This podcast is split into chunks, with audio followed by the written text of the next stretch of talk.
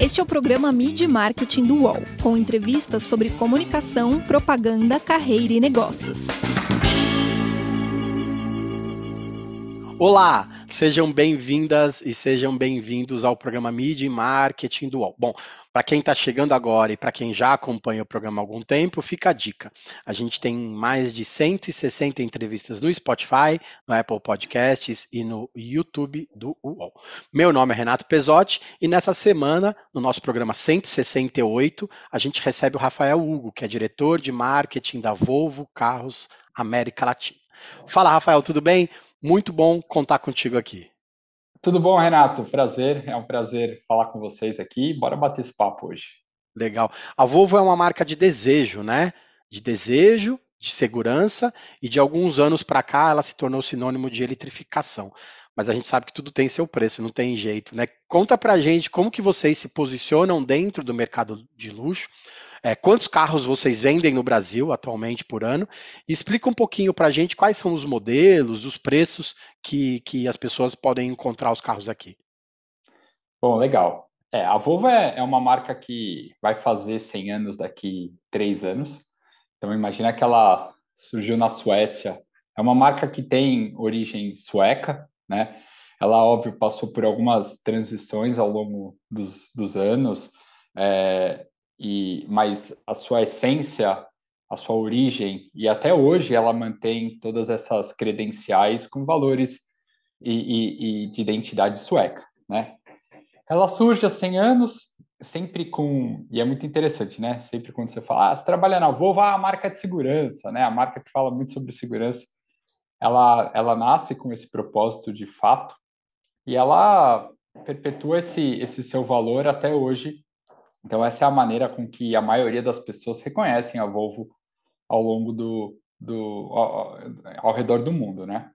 A Volvo no Brasil, ela começa o seu trabalho tem mais ou menos uns, uns 20 anos e como, como uma importadora, então hoje não, não existe fábrica da Volvo. A Volvo tem seis fábricas ao longo do mundo é, e aqui no Brasil, assim como em, em outros países, a gente faz a importação desses carros, né?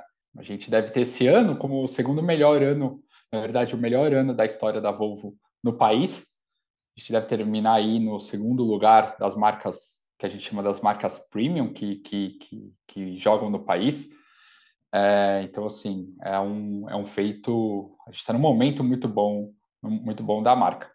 Muitas pessoas também né, vem, existem caminhões, existem uh, máquinas, existem motores de barco, existem, existem carros Volvo. Então, ela nasce como um nome, é, e aí ao longo do tempo também, com algumas fusões e divisões, a, a, a Volvo Carros ela passa a ser uma unidade de negócio, uma empresa totalmente apartada, separada. Então, essas marcas, as outras categorias carregam o nome Volvo, mas a Volvo Carros ela é uma unidade de negócio, ela é uma empresa totalmente apartada, um CNPJ, uma, uma hierarquia, uma organização totalmente diferente das outras que também se diferenciam entre, entre elas. É, hoje no Brasil a gente tem, a gente joga basicamente com os SUVs, que são que são a categoria que, que vem deslanchando no país. É, SUV ele acabou se tornando um símbolo de, é, de diferenciação na indústria automotiva, um sinônimo de segurança, um sinônimo de robustez, até para aguentar aí as condições das estradas que a gente tem no nosso país. Quando você fala de um SUV, você consegue, você tem aí um, um, um, um, destaque da maneira com que você dirige, você consegue também, do ponto de vista de segurança também, tem muitas pessoas que olham, enxergam o SUV dessa maneira, então o foco da Volvo foi e é, virou para SUV aí nos últimos dois anos. E o último ponto, de fato, é a eletrificação. É a maneira com que a gente constrói a nossa diferenciação. Hoje a gente lidera o mercado de eletrificação no país como um todo. É, então, essa é a Volvo de maneira em cinco minutos para eu conseguir resumir a nossa história, como que a gente vem, como a gente constrói essa diferenciação e a gente vai falar muito de futuro daqui para frente, né? É legal que você falou da, da, eletrificação, né? Que é um propósito da marca hoje. A, a, vocês tentaram puxar a indústria, né, para essa, essa transformação de carros a combustão para carros elétricos. como que foi o impacto disso nos negócios? Queria que você falasse so, sobre é, se tem valido a pena ser assim. É, e como que o brasileiro que entra nessa nessa estratégia global, né? O brasileiro ama carro, não tem jeito, né? Como que é cuidar dessa marca que está num novo momento e que está presente no imaginário das pessoas. A gente até às vezes vê, poxa, mas por que tem tanta matéria, tanta reportagem sobre a Volvo? Tem um, os carros custam 400 pau, que ninguém vai comprar tal, mas as pessoas gostam de entrar para ver, para até se atualizar o, sobre o que tem de mais novo no mercado no, no contexto geral, né? É. A, a Volvo, e, e eu, eu falo por até por experiência própria, né? Eu acho que quando a gente falava da Volvo há uns 10 anos atrás, as pessoas traziam as referências claras, né? Ah, é, a, é, a, é o carro mais tradicional, mais conservador, muito é, é, atrelado à segurança, o que, o que muitas vezes, principalmente uh, no, no contexto do nosso país, não eram atributos que eram, vamos dizer assim, muito sexy, né? É, e ao longo do tempo, é, existiu uma, uma, uma reflexão sobre. A marca passou por uma reflexão que eu acho que aí vem muito das nossas origens suecas, que é, o carro, da maneira com que ele existia até então, o carro, da maneira com que a gente conhece, né, o carro a combustão, ele deve ter os seus 100 anos, mais ou menos. E ele nasce lá 100 anos atrás como um baita símbolo de liberdade para a sociedade, né? Você poderia se mover, você poderia mover do ponto A para o ponto B de uma maneira mais rápida, de uma maneira mais segura, de uma maneira mais confortável. Então, esse, essa é a origem, o papel do carro quando ele nasce há 100 anos atrás. Só que o desenvolvimento da indústria automotiva ela foi talvez é, é, muito mais rápida uh, e a gente do que a gente esperava e a gente acabou deixando para trás é, acho que a indústria automotiva como um todo uma série de, de características que Inclusive, hoje, muitas pessoas olham para o carro, para o automóvel, como às vezes um vilão da sociedade. Ora porque ele polui muito, ora porque ele pode. É, é, pô, você pode se ferir gravemente dentro de um, de um automóvel, é, ora porque quem é que gosta de passar duas horas num trânsito e quem não fica estressado com duas horas no trânsito? Então, é, eu estou só contando toda essa história porque a Volvo passa por uma reflexão de falar: bom, não é que o automóvel tem que deixar de existir, a gente só tem que retomar o papel que ele teve com, com, com a sua origem há 100 anos atrás e trazer essa, essa de fato, essa liberdade de volta, né? E, e, e o propósito nosso é que gente, as pessoas possam se locomover no automóvel de maneira segura, de maneira sustentável, de maneira pessoal. É, então, a gente não acredita que exista o fim da indústria automotiva. A gente acredita que ela vai existir, ela só precisa é, é, realmente agora fazer essa transformação. E essa transformação ela vai passar por eletrificação. É, essa é uma maneira de você trazer o automóvel mais silencioso, com uma dirigibilidade diferente. É, você vai trazer, do ponto de vista de sustentabilidade, você tem uma série de parâmetros que são diferentes do carro a combustão e com a plataforma do carro elétrico permite com que outras referências e outros aspectos tecnológicos do carro po possam ser avançados. Interação de microcomputadores para inteligência artificial, a possibilitação do carro ser cada vez mais autônomo. Então, assim, ele vai partir, ele vai passar de uma plataforma uh, de um carro elétrico e não de um carro a combustão. Então, essa foi a grande virada de retomar o papel do, do automóvel como símbolo que ele nasceu há 100 anos atrás, mas a gente precisa transformar tudo isso para que ele não possa ser mais o vilão. Eu tenho, tem, existem estagiários no, no, no, time lá que eles não têm carteira de motorista. Eu lembro eu com 18 anos, era o meu sonho. Fiz 18 anos, eu quero tirar a carta porque eu quero poder dirigir. É, muitas pessoas hoje falam, não, para quê, né? Talvez muitas pessoas se orgulham de não ter carro. É, e a gente acredita que o carro ele vai existir talvez a maneira com que as pessoas se relacionem ou a, ou a maneira com que olhar para o carro vai ser um pouco diferente. Então, nessa, nessa história toda, a gente é, forçou muito essa entrada na eletrificação. Então, é, de, de, ser mais menos um coadjuvante da indústria e passar a ser um pouco mais protagonista, a gente falou, bom, vamos acelerar essa transformação uh, e essa transformação vai servir a eletrificação. Então, no, a gente tem uma meta clara de até 2025 a gente vai vender 50% do nosso volume 100% elétrico, e a partir de 2030 a Volvo só vende carro 100% elétrico no mundo. Tá? Isso é para qualquer país que a gente atua. A gente atua em mais de lá, 100 países no mundo. Então, é, essa é a maneira com que a Volvo é, acredita de, de, construir essa, essa diferenciação é, para o futuro. E como qualquer nova tecnologia, ela de fato gera uma série de é, anseios, uma série de perguntas, questionamentos, né? Quando você mudou do celular analógico para o digital, quando você deixou de ir na Blockbuster e passou a alugar, a, a, a, baixar filmes e depois a consumir no streaming, ou você deixou de ir na banca de jornal e passou a usar. Então, assim, a, toda mudança de tecnologia passa por uma série de questionamentos e, e a indústria automotiva ela está passando por uma série de questionamentos quando ela vai para a eletrificação. Onde eu carrego? Quanto custa? E tem, existe infraestrutura de carregamento no mundo ou não existe? E se acabar a bateria, o que acontece? E se tomar uma chuva, eu posso numa enchente tomar um choque, sabe assim? É, se eu passo numa lombada, eu posso tomar um choque porque eu vou ferir gravemente a, a, bateria do carro. Então, assim, existem uma série de questionamentos naturais de uma migração é, para uma, uma indústria nova. E a gente, e aqui no Brasil é muito interessante, porque é o que você falou, o brasileiro é apaixonado por automóvel. É, e quando a gente começa a trazer é, é aspectos emocionais do carro elétrico que o brasileiro se conecta é muito interessante, porque o brasileiro vai lá e acelera essa, essa busca e esse consumo por, pelo, pelo carro elétrico. Aqui, hoje no Brasil, a gente tem quatro países no mundo que a Volvo vende carros 100% eletrificados. No Brasil, ele é um deles. Aqui no Brasil, a gente só vende carro ou 100% elétrico ou híbrido, que é a combinação do motor a combustão com, com o motor elétrico. Só existem quatro países no mundo que a Volvo é, tem, é, já atingiu essa estratégia. O Brasil é um deles, né? Com todas as nossas é, os nossos desafios, a complexidade, a gente já está lá. E para mim isso é fruto do, dessa adoração pelo automóvel é, com relação ao brasileiro e como a gente conseguiu de uma maneira ou de outra criar essa conexão emocional e as pessoas, mesmo olhando o carro elétrico de uma maneira diferente, com, uma nova maneira, ainda criar essa paixão e esse amor é, que, que sempre existiu. Legal. Eu não posso criticar seus estagiários porque eu tirei carta faz, me...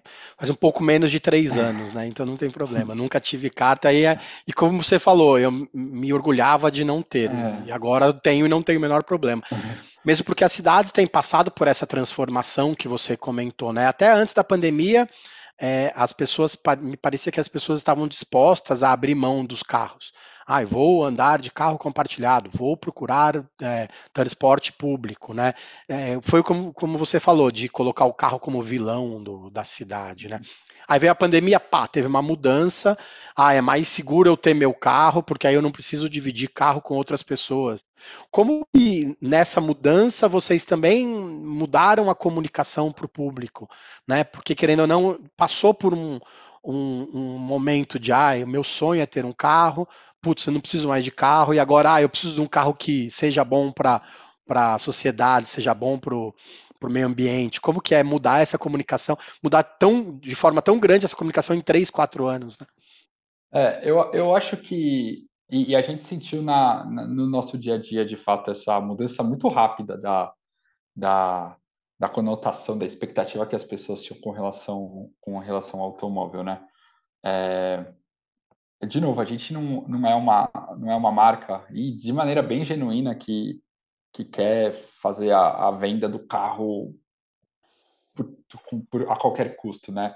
As pessoas têm que, de fato, entender que existe, se um valor, se existe um propósito na vida delas, legal, a gente vai oferecer da melhor maneira possível. É o que você falou, você, você talvez não utilizava o carro, você tirou carta tem cinco anos, você, de uma maneira ou de outra, se orgulhava é, por não utilizar o carro, Pô, e agora você utiliza e talvez a, a, o papel do carro, a maneira com que você enxerga, ou a sua experiência, o momento de vida, fez com que você olhasse o automóvel da maneira diferente. Isso aconteceu de fato muito rápido na pandemia também. Então, é, no, no, antes, né, existia essa, essa relação. Né, quando, quando, quando chegou a pandemia foi, foi muito interessante, porque de fato existiam pessoas que olhavam com o carro como um é, como um ângulo de quase como uma segurança, assim, uma zona de conforto, porque era um ambiente que você podia se movimentar de maneira segura, né? Quando a gente tinha uma série de inseguranças, onde eu tô, se eu consigo me contaminar, preciso de máscara, máscara é um metro, não é um metro. Então, é, quando, quando as pessoas estavam dentro dos seus carros, de uma maneira ou de outra, era, uma, era um sentimento de, de segurança. Daí começou a, uma mudança de comunicação, de, de, e foi interessante e natural das pessoas enxergarem o carro como um ambiente, como, um, como uma forma de segurança para as pessoas se, se locomoverem. E aí, é, como eu acho que como consistência da marca Volvo, é, quando você fala de uma marca que há 100 anos fala de segurança, é reconhecida como segurança, é natural que as pessoas, quando olham e passam a ver o carro depois de um processo pandêmico, onde elas precisam, precisavam se sentir um pouco mais seguras, mais confortáveis, a marca que talvez carregasse isso de maneira mais genuína no seu DNA era a Volvo. Então isso acabou sendo quase que um, uma comunicação natural e uma escolha natural das pessoas por um carro como, como a Volvo, porque tinha isso dentro do seu DNA, dentro da, da do seu propósito, algo muito genuíno e acabou indo para esse, é, esse ângulo. E acho que também a eletrificação como um todo existiu, e acho que existe ainda uma reflexão das pessoas com relação a, ao cuidado do nosso planeta depois da, disso tudo que a gente passou, né? É, eu lembro de uma série de gráficos e estatísticas de, da diminuição, acho que a gente houve até o fechamento do, do buraco da camada de ozônio, é, existe, o, nível de poluição chegou ao, aos patamares que a gente não tinha há 40, 50 anos, então é, isso tudo depois da pandemia passou por uma reflexão da gente ter que olhar e cuidar um pouco do nosso, do nosso planeta de uma maneira diferente. E aí eu acho que, de novo, uma marca que tem isso de maneira muito genuína é, é um marketing perfeito, sabe? Para que as pessoas possam escolher é, a Volvo para se relacionar, indo para a eletrificação, que de fato tem um, um olhar para o planeta diferente, um olhar para a sociedade de maneira diferente, foi uma, uma escolha quase que óbvia, sabe? Legal. Eu queria que você falasse um pouco sobre eh, essa questão dessa matriz energética no país da eletrificação. Né? A gente tem um, alguns gaps, né? É, tem autonomia, tem a questão que você falou do ah, se vai ter o lugar para reabastecer ou não, tem a questão do preço, que é importante também para quem quer comprar um carro elétrico. É, hoje no Brasil, qual que é o maior problema, o maior desafio de você vender mais carros aqui? Ou talvez às vezes a marca nem quer vender tanto carro, né? Ela quer que as pessoas se atualizem de repente. Qual que é o maior desafio? Qual que é o maior objetivo da marca no Brasil hoje? É, hoje o maior desafio é essa desmistificação com relação a todos esses uh, paradoxos, essas, essas uh, não mitos, mas esses pontos de interrogação que as pessoas têm com relação a, a, a carro elétrico, né? É, passam basicamente autonomia, infraestrutura de carregamento, é, é, autonomia e infraestrutura de carregamento. No passado era, era mais custo da energia, porque hoje se eu perguntar para a maioria das pessoas qual, qual é o custo do litro da gasolina, as pessoas vão saber contar uh, três casas depois da vírgula se eu te perguntar quanto que está o quilo, o quilo, o preço do kilowatt das 7 às 8 horas da noite, eu duvido que 90% da população saiba.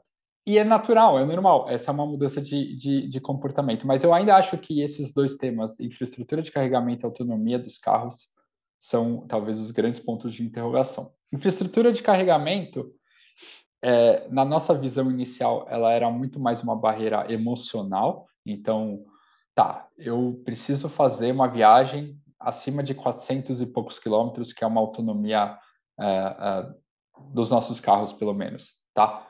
É, onde eu vou carregar? Existe infraestrutura daqui até Belo Horizonte? Existe um ponto de carregamento que eu vou conseguir chegar lá?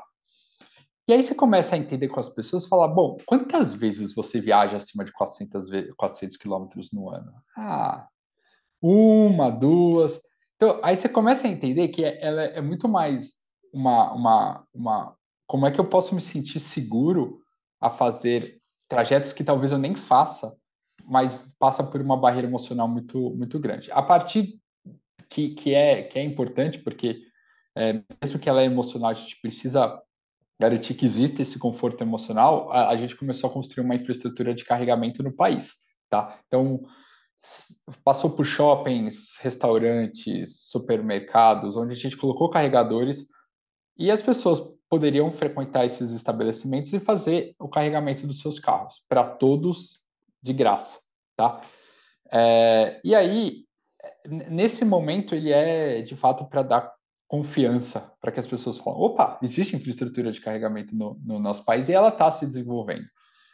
E aí passa por um segundo passo que são infraestrutura de carregamento nas rodovias, que aí talvez seja menos emocional, um pouco mais racional, de fato funcional, porque as pessoas, tá, eu vou até Belo Horizonte, eu preciso realmente carregar, mesmo que eu faça isso uma vez ao ano. Isso passa a ser uma barreira para eu me relacionar e comprar um carro elétrico. Então foi aí que a gente começou o nosso desenvolvimento de infraestrutura de carregador é, em, em, rodovias. A gente, tem, a gente já tem 10 carregadores, são 20 conectores, a gente deve até próximos dois meses entregar mais 36 conectores é, para anunciar novos investimentos em infraestrutura, porque a gente entendeu, e até do ponto de vista de marketing, que eu acho que para mim essa grande mudança do marketing, principalmente durante pós-pandemia é, é, menos sobre a narrativa.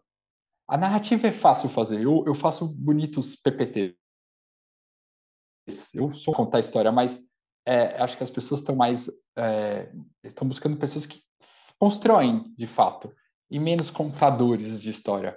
Então é, a gente passou quando a gente começa a construir a infraestrutura de carregamento, a gente começa além de poder contar a história, fazer com que as pessoas experienciem tais, infra, tal infraestrutura e elas possam se sentir, pô, legal, a Volvo de fato está construindo infraestrutura, me sinto mais tranquila para comprar um carro elétrico agora. Então, essa era a primeira barreira, e a gente está construindo infraestrutura de carregamento.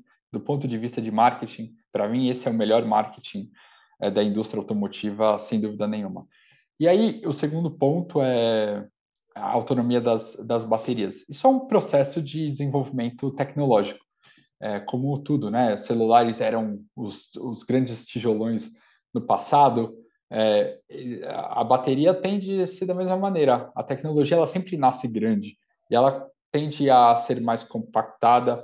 É, sua performance tende a melhorar. Então, assim, é, o que a gente vai encontrar, sim, é um desenvolvimento rápido, é, posso dizer para vocês que no nosso, na nossa visão aí dos próximos dois anos a gente é, deve acelerar muito, quase que dobrar a autonomia dos nossos carros hoje.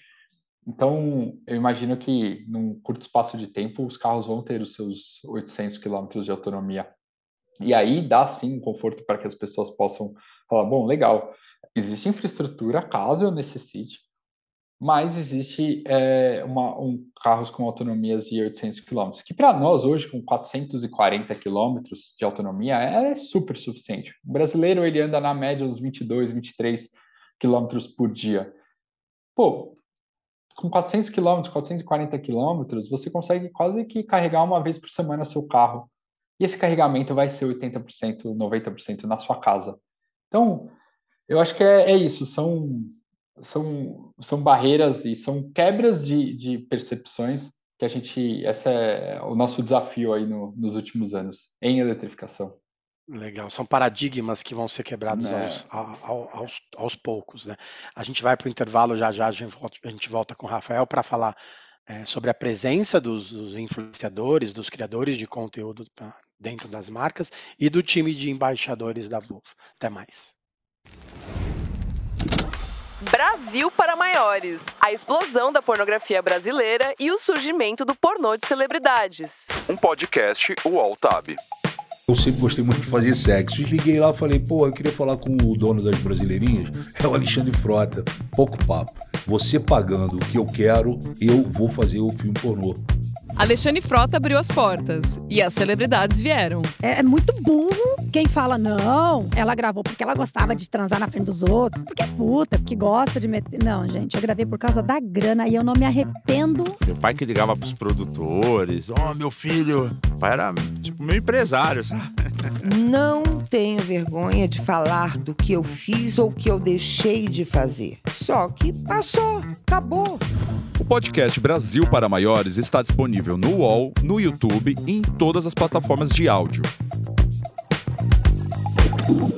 Voltamos. Essa semana a gente recebe o Rafael Hugo, que é diretor de marketing da Volvo. Rafael, a pergunta do milhão, né? Hoje em dia as pessoas são bombardeadas por mensagens, por informações, por todos os lados. Antigamente, por exemplo, você concorria com as marcas de carro, só. Hoje você concorre com empresas de, de streaming, com canal aberto, com canal fechado, com empresas de outros setores. Todo mundo briga pelo aquele momento de atenção, né, único das pessoas. Como ter uma marca forte ajuda nisso e o que fazer para você não perder espaço na cabeça das pessoas, porque pode vir uma outra marca forte e virar e pá, tomar o lugar daquela, daquela pessoa, né? Como que vocês têm trabalhado isso dentro do marketing? Legal. É, às, às, vezes pode parecer muito clichê, né? Hoje, quando você jogar no Google cinco, sei lá, cinco dicas para ser um bom marqueteiro, Provavelmente uma delas é oferecer uma boa experiência, sabe? É, mas que de fato a gente brinca, né? Do ponto de vista, eu falo da indústria automotiva, mas acho que da indústria, quando você volta ali, eu quando eu estudei marketing alguns anos atrás, falava sempre dos famosos quatro P's, né? Produto, preço, praça, promoção, né? E, e na indústria automotiva, acho que na, em algumas né, indústrias onde existe uma relação emocional e a indústria automotiva é uma relação muito emocional ainda ter um carro significa quem você é o que você faz onde você chegou é, então o, o, P de produto ele é algo que é, algo construiu constrói ainda mas construiu muito para para a marca né é, usar até referências de concorrentes, porque eu acho que são, são referências muito boas. O que não é uma Renegade para Jeep, o que não foi uma Evoque para Land Rover, o que para nós é, a partir do momento que a gente trouxe a XC90, a XC60 e a XC40, são carros que é, construíram muito para a nossa marca, né? É, eu acho que é, passa, eu acho que hoje em dia o novo, eu estou falando de produto porque o mundo está muito globalizado, então o acesso às tecnologias, o acesso a, a commodities, o acesso a serviços, eles, estão, eles são muito amplos e razoavelmente fáceis. Então, construir diferenciação através de produto, eu acho que antigamente era 90%, hoje deve ser 50%. Porque facilmente você vai encontrar tecnologias similares é, numa grande numa grande, grande quantidade de, de, de, de carros, tá?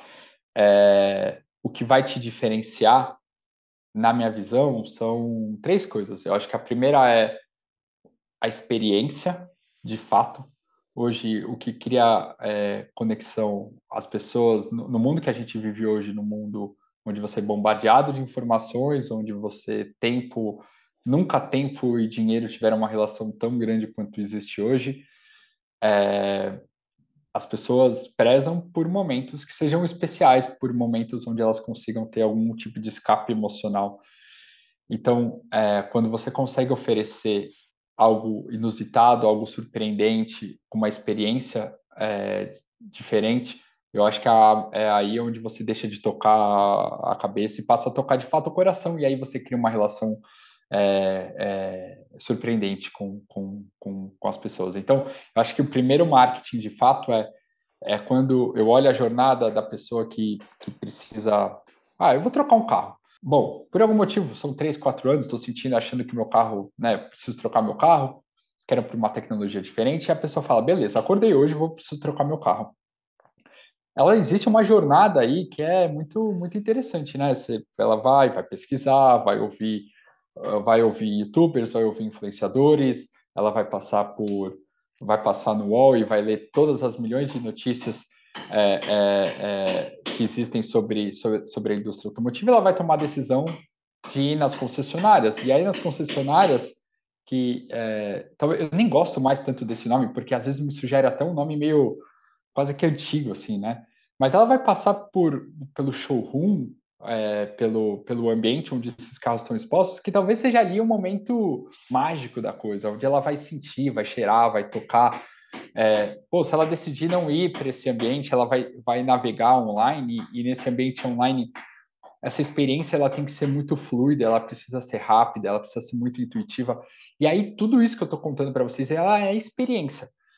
Se, se, algum ponto, se, e aí a gente fala, a pessoa decide fazer a compra do, do, do carro, e hoje ainda a compra do carro ela ela ela está envolvida em uma série de coisas, né? Seguro, manutenção, IPVA, existe tudo. Como é que eu consigo fazer essa jornada até daqui três anos, onde essa pessoa precisa revender esse carro, que já é uma já algo que a pessoa precisa, considerar já no primeiro momento é quanto esse carro vai valer daqui três anos.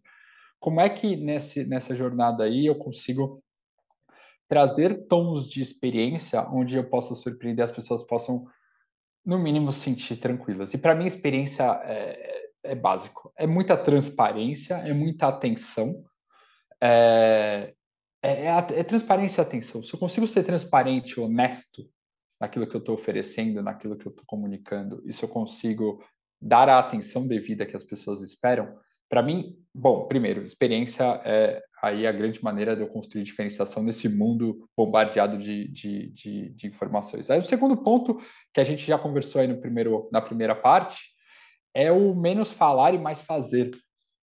Hoje existem estão cheios existem milhões e milhões de marcas que contam boas histórias que fazem filmes emocionantes. Mas o que, que elas entregam de fato?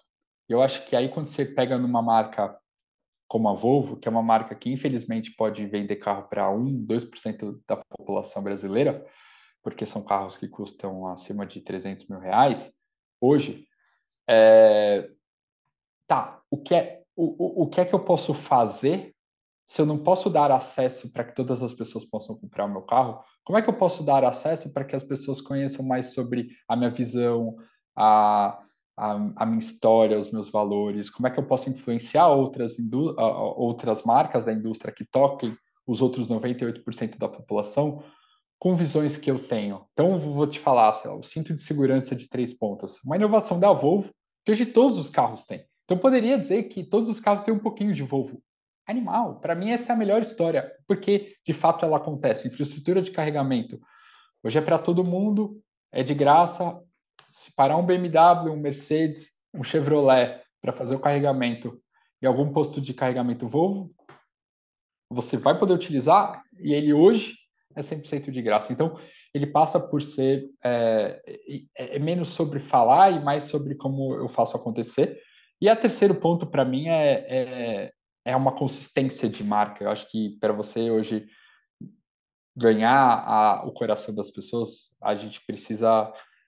É muito tentador você você fugir da é, é, da consistência da, da sua mensagem, né? Eu, eu, sou uma marca que a Volvo ela ainda é um pouco mais, é, vamos dizer assim, tímida, tímida de uma maneira muito positiva, tá? Ela é uma, é uma marca que não vai ser a marca que vai gritar, vai falar de aceleração, é uma marca que, é, é, que, que, que, vai se expor de uma maneira é, que outras marcas se expõem.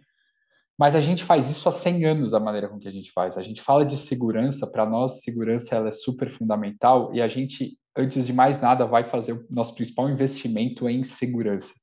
Segurança muitas vezes pode ser bobo, chato, segurança pode muitas vezes encarecer, mas nós fomos, a, a, a Volvo é uma marca consistente nesse aspecto.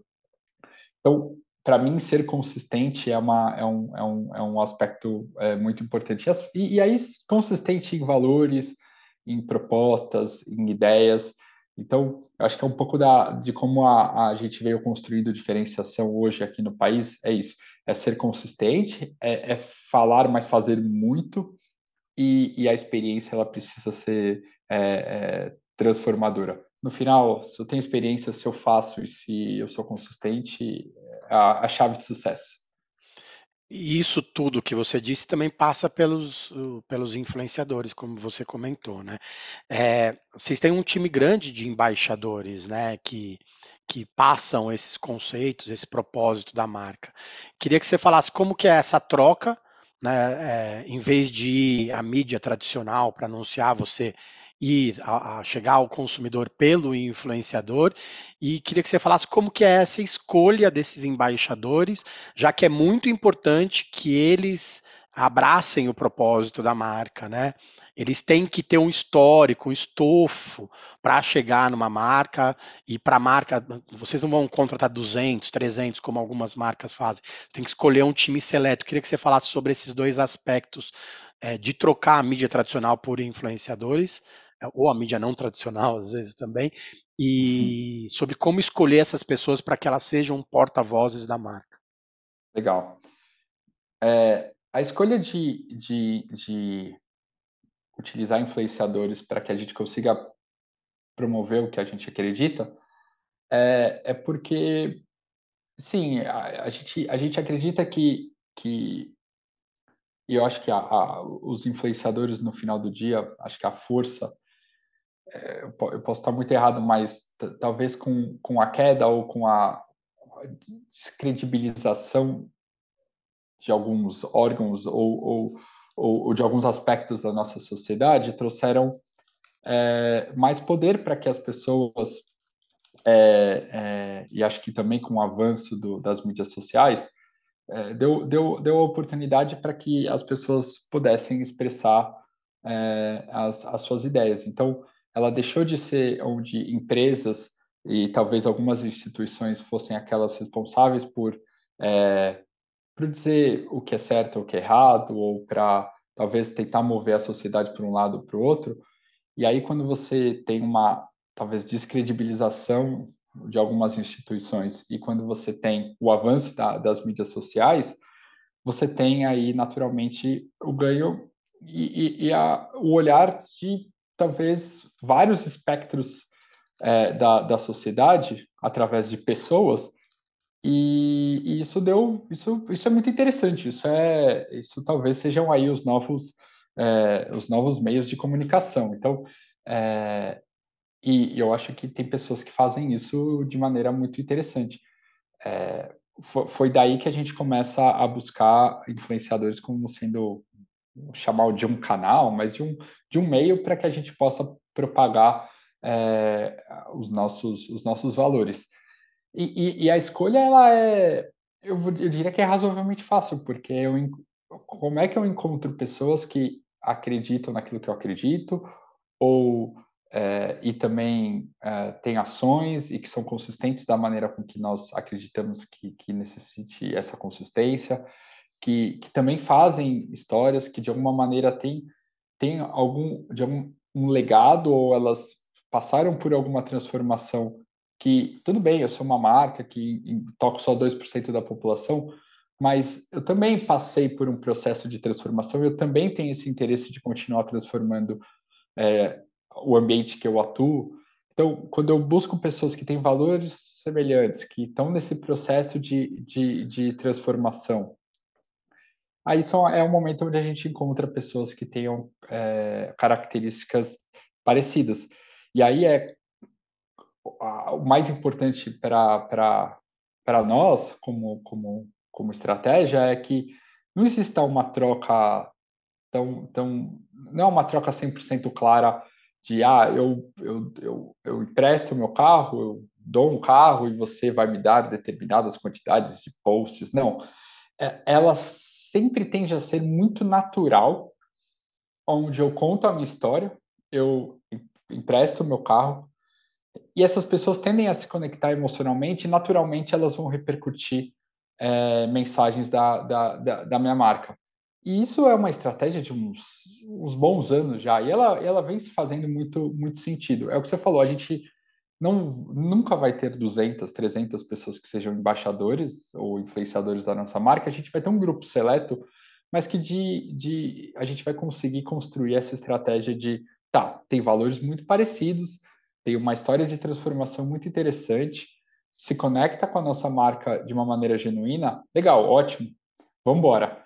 É, e aí, ela, essas, óbvio, alguns no, no meio do caminho a gente fala, ah, talvez não, não, não foi tão bom para um dos lados, mas eu, vou, eu diria que 80, 90% das vezes isso acontece de maneira, de maneira muito natural. A gente tem a Rebeca Andrade, que é uma menina que também passou por um processo de transformação, tem um símbolo, ela fala com um público mais jovem, é, e tem valores muito parecidos com, com, com, com os nossos. A, é, falar de, de pessoas que sejam mais.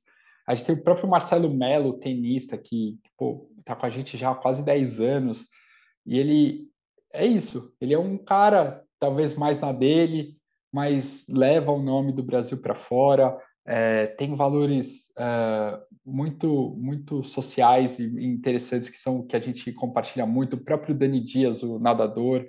Então, são, são, são pessoas com que a gente. A, a Maísa, que tem, tem uma história super legal também de, de, de desenvolvimento uh, na categoria com que ela atua, é uma menina que hoje tenta também transformar e, e transmitir a mensagem dela para que outras pessoas se inspirem. Pô, legal pra caramba! E são pessoas que vão trazer também essa visão da indústria automotiva, que é essa visão que eu preciso transmitir. O carro ele é bacana. Ele talvez avançou muito rápido e muita gente olhou ele como, visão, como, como vilão, mas o carro é legal. Para você que talvez não queria comprar um carro porque o carro polui, carro dá estresse, meu, o carro agora é legal, ele é ele é mais silencioso, ele é elétrico, ele tem um impacto menor uh, no, no, no meio ambiente você pode ter uma relação totalmente diferente, a experiência é outra. Então, assim, é assim com que a gente faz. Rafael, obrigado pelo tempo aí, boa sorte nesse desafio, nesses desafios aí da marca no Brasil. Obrigado, obrigado, Renato. Obrigado pela, pela oportunidade. Foi um prazer bater esse papo e, bom, se tiver outras oportunidades, vamos embora. Falamos em breve. Boa sorte por aí. É, vamos Valeu. lá, para quem está vendo a gente no canal UOL ou está no, nos escutando no Spotify, no Apple Podcasts, a nossa playlist no YouTube tem mais de, de, Tem quase 170 entrevistas já com muita história legal sobre marketing, sobre publicidade, sobre comunicação. Daqui a 15 dias a gente está de volta. Valeu, obrigado e até mais. Os podcasts do UOL estão disponíveis em todas as plataformas. Você pode ver uma lista com esses programas em uol.com.br/podcasts. Mid Marketing tem apresentação e reportagem de Renato Pesotti, captação de áudio de João Pedro Pinheiro, design de Débora Faleiros, direção de arte de Gisele Pungan e René Cardilho, coordenação de Juliana Carpanese e Marcos Sérgio Silva. O projeto também conta com Alexandre Jimenez e Antoine Morel, gerentes de conteúdo, e Murilo Garavello, diretor de conteúdo do UOL.